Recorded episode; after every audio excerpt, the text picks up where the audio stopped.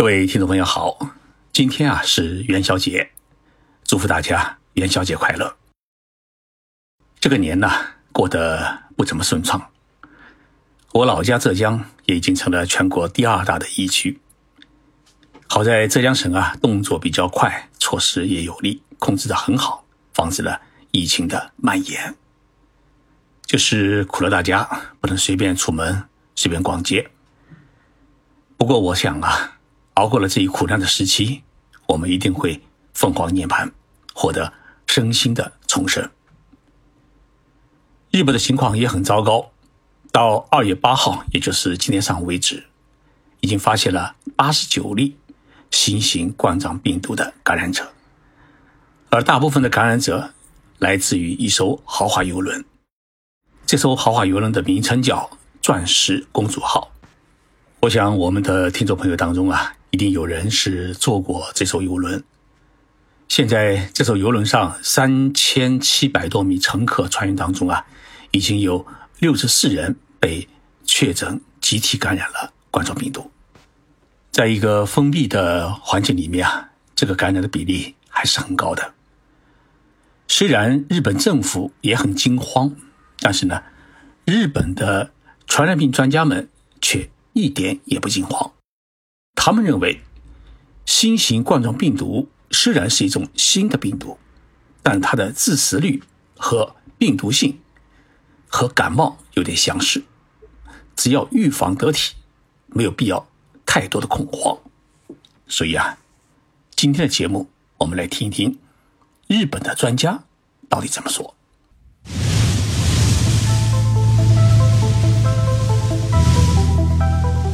任你波涛汹涌。我自静静到来。静说日本，冷静才能说出真相。我是徐宁波，在东京给各位讲述日本故事。日本的第一例新型冠状病毒是在一月上旬发现的。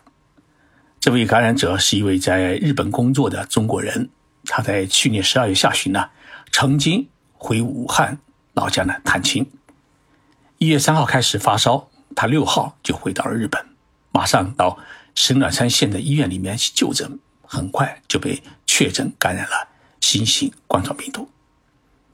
经过一个多星期的治疗之后呢，他就已经痊愈出院。另外，他所在公司三十三名同事呢，也被要求在家里面隔离观察。如今已经过去了二十多天，也没有发现其他的感染者。此后。日本发现的感染者大多数是来自武汉的游客。第一例人传人的感染是奈良县的一位旅游大巴的司机，他在一月中旬啊开车接待过两个武汉的旅游团，估计呢是被武汉的游客感染的。同时呢，同一辆旅游大巴上面一位中国人女导游也被感染。这位女导游是被游客感染还是被司机感染的？目前还不清楚。如果是被司机感染的话，那就是第三次感染，问题呢就比较严重。日本发现的第三类的感染者是从武汉撤回来的日本人，前后呢总共有四批，共六百八十人。另外加上七十七名中国国籍的日本人妻子等家属，还有两名台湾地区的人。目前，从前三批五百六十五人中，检查结果显示，确诊八个人感染了新型冠状病毒。第四类的感染者是免税店的售货员，目前在大阪和京都发现两例。这两名中国的小伙子都是在电器商店等免税店里面工作，接触了许多来自武汉和中国其他地区的游客，结果呢被感染了。日本发现最多的感染者是在豪华游轮“钻石公主号”上面，目前已经有六十四人。为什么会有这么多的感染者在一艘船上面？因为最初是一名携带病毒的八十多岁的香港老人登上了这艘游轮。老先生来日本之前呢，去过深圳逗留过几个小时。然后从香港坐飞机飞到东京时，已经开始出现发烧和咳嗽。老先生呢以为是感冒，所以也没有太在意。就在日本登上了这一艘游轮。游轮呢，从横滨港起航后停靠过鹿儿岛，然后去了香港。老先生在香港呢下了船，其他人呢就回到了横滨。结果老先生呢被确诊为感染新型冠状病毒，整艘游轮被日本政府隔离。与老先生近距离接触过的人和发现发烧、咳嗽的人，共有两百七十三名。那么这两百七十三名当中，有一部分人是日本人，有一部分人呢是外国人。这两百七十三的乘客和船员被采取的样本送医院进行检查，结果发现有六十四人感染了病毒。也就是说，在游轮这一封闭的世界里面，短短一个星期的时间，从一位老人开始，人传人，已经传染了六十四人，不排除还有其他的被感染者。这个感染比例是高达百分之二十三，也就是说，四个人当中将近有一个人被感染。那么，如果放在三千七百名乘客和船员的比例来计算的话，它的感染率大概为百分之二左右。面对不断增加的感染者，日本政府呢确实比较紧张。紧张的不是担心出现死者，而是担心数字不好看。因为日本已经是除了中国之外，世界上第二个感染者最多的国家，所以日本负责卫生工作的厚生劳动大臣加藤他在记者会上面特别强调一点，他说啊，根据世界卫生组织的标准，在国际游轮上发现的感染者不应该计算在日本的头上，也就是说，这六十四名游轮上的感染者应该从日本的。感染者总数当中去扣除，那么问题来了，这六十四名感染者算哪个国家和地区呢？有人开玩笑说啊，应该算太平洋。日本政府之所以对感染者数字如此敏感，是因为再过两百天啊，日本就要举行东京奥运会，日本不能在国际社会上面戴上感染国家的帽子，那会让东京奥运会难以如期举行。政府感到紧张，我们很好理解，但是日本的传染病医学专家们却比较大大咧咧。这几天啊，日本各大电视台天天在播出有关冠状病毒的讨论节目，不少一流的医学专家被请到了演播厅做嘉宾。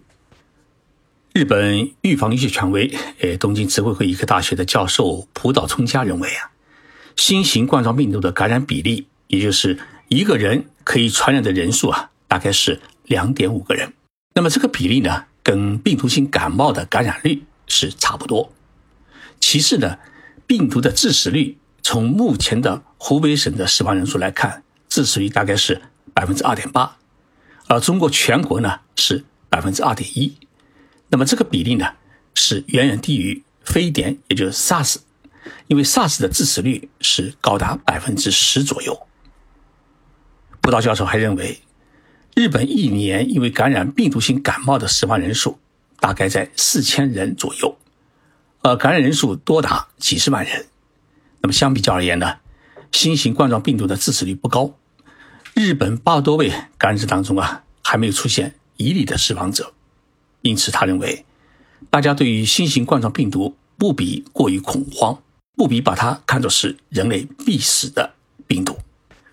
但是，葡萄教授也指出啊，新型冠状病毒虽然毒性不高，但是呢，因为与病毒性感冒相比，它有一个特性，就是无症状或者症状不明显，只有低烧或者轻微的咳嗽，容易被忽视、被隐蔽。而这些无症状或者症状不明显的新型冠状病毒携带者，依然在工作，依然是在到处游荡。就很容易发生大范围的感染。另外，目前还没有开发出针对新型冠状病毒的疫苗和有针对性的新药，因此引起人们更多的担忧。所以呢，葡萄教授认为，对于感染者实行强制隔离或者自我在家隔离观察，是控制疫情的最有效的办法。日本国际医疗研究中心的胡纳先生教授也认为，日本人呢，呃，无需过度恐慌。他表示啊，考虑到新型冠状病毒在中国已经有较大范围的扩散，如今呢，日本也出现了感染者，这一点呢，也是在意料之中。毕竟呢，一个月有几十万中国人来日本旅游。他认为，在发现了患者之后呢，对于所有与他有过亲密接触的人实施严格的隔离观察。做到这一点以后呢，病毒进一步传播的可能性就会大大降低。所以，最重要的是，在感染者被确诊以后，要进一步追踪与感染者有过接触的人。他因此认为，中国政府采取的城市隔离管控措施是十分正确的。胡纳教授呢还认为啊，新型冠状病毒它不是通过空气来感染的，而是通过打喷嚏、说话的飞沫和握手等肌肤的接触来传染的。所以，戴好口罩、勤洗手、勤洗脸是最好的预防和自我保护的方法。目前。日本早期发现的感染者当中啊，已经有三个人是治愈出院，另外十几个人都已经没有发烧、咳嗽的症状，而且呢，病毒也大多呈现阴性，基本上治愈。现在呢，属于继续留院观察当中。八十四名感染者当中，只有一名在钻石公主号上确诊的日本老人，他本身呢有糖尿病、高血压等基础病症。目前呢是处于重病状态，其他病人的病情呢都比较轻。葡萄教授认为，在日本确诊的感染者当中，包括来自武汉的游客，几乎享受着一家医院只负责治疗一个到两个病人的好条件。即使是从武汉撤回来的日本人，有发烧和咳嗽症状的人，也是一人一辆救护车送医院。日本良好的医疗条件能够保证感染者安心接受治疗，医院方面呢也能集中各专科医师进行会诊治疗，所以，在日本的感染者很快可以得到治愈，即使没有专门的新药，也不需要太多的担心。那为什么武汉会出现这么多的死亡者？包括葡萄教授在内的日本的医学专家们认为啊，最大的问题。是因为武汉市的感染人数呢出现了集中性爆发，导致医疗设施与医护人员无法迅速应对。同时呢，许多的患者在初期阶段得不到及时的治疗，后来呢引发了各种并发症，导致死亡人数增加。死亡者当中啊，多数是六十岁以上有基础病症的老人，就是一个鲜明的例子。虽然日本的医学专家们并没有把新型冠状病毒的毒性和它的致死率看得那么严重，但是对于我们每一位听众朋友来说，切不可以掉以轻心，因为你所在的城市或者地方也许并不具备像日本、像东京这样良好的医疗条件。中国的人口体量大，一旦传染开来，医疗机构是根本无法对应，你的生命啊也就没人给你打保票。武汉就是一个教训，所以，我们既不要对新型冠状病毒产生极端的恐惧，同时呢，又必须管好自己。特别是最近一段时间，尽量不要出门，要勤戴口罩、勤洗手，不要用手去揉眼睛、抹嘴巴，管好自己的鼻子、嘴巴和眼睛这三处最容易感染病毒的地方。同时呢，不能光洗手。也应该啊，经常给手机两面啊消消毒，做好了预防工作，就可以最大程度的预防病毒的入侵，保护好自己和家人的健康。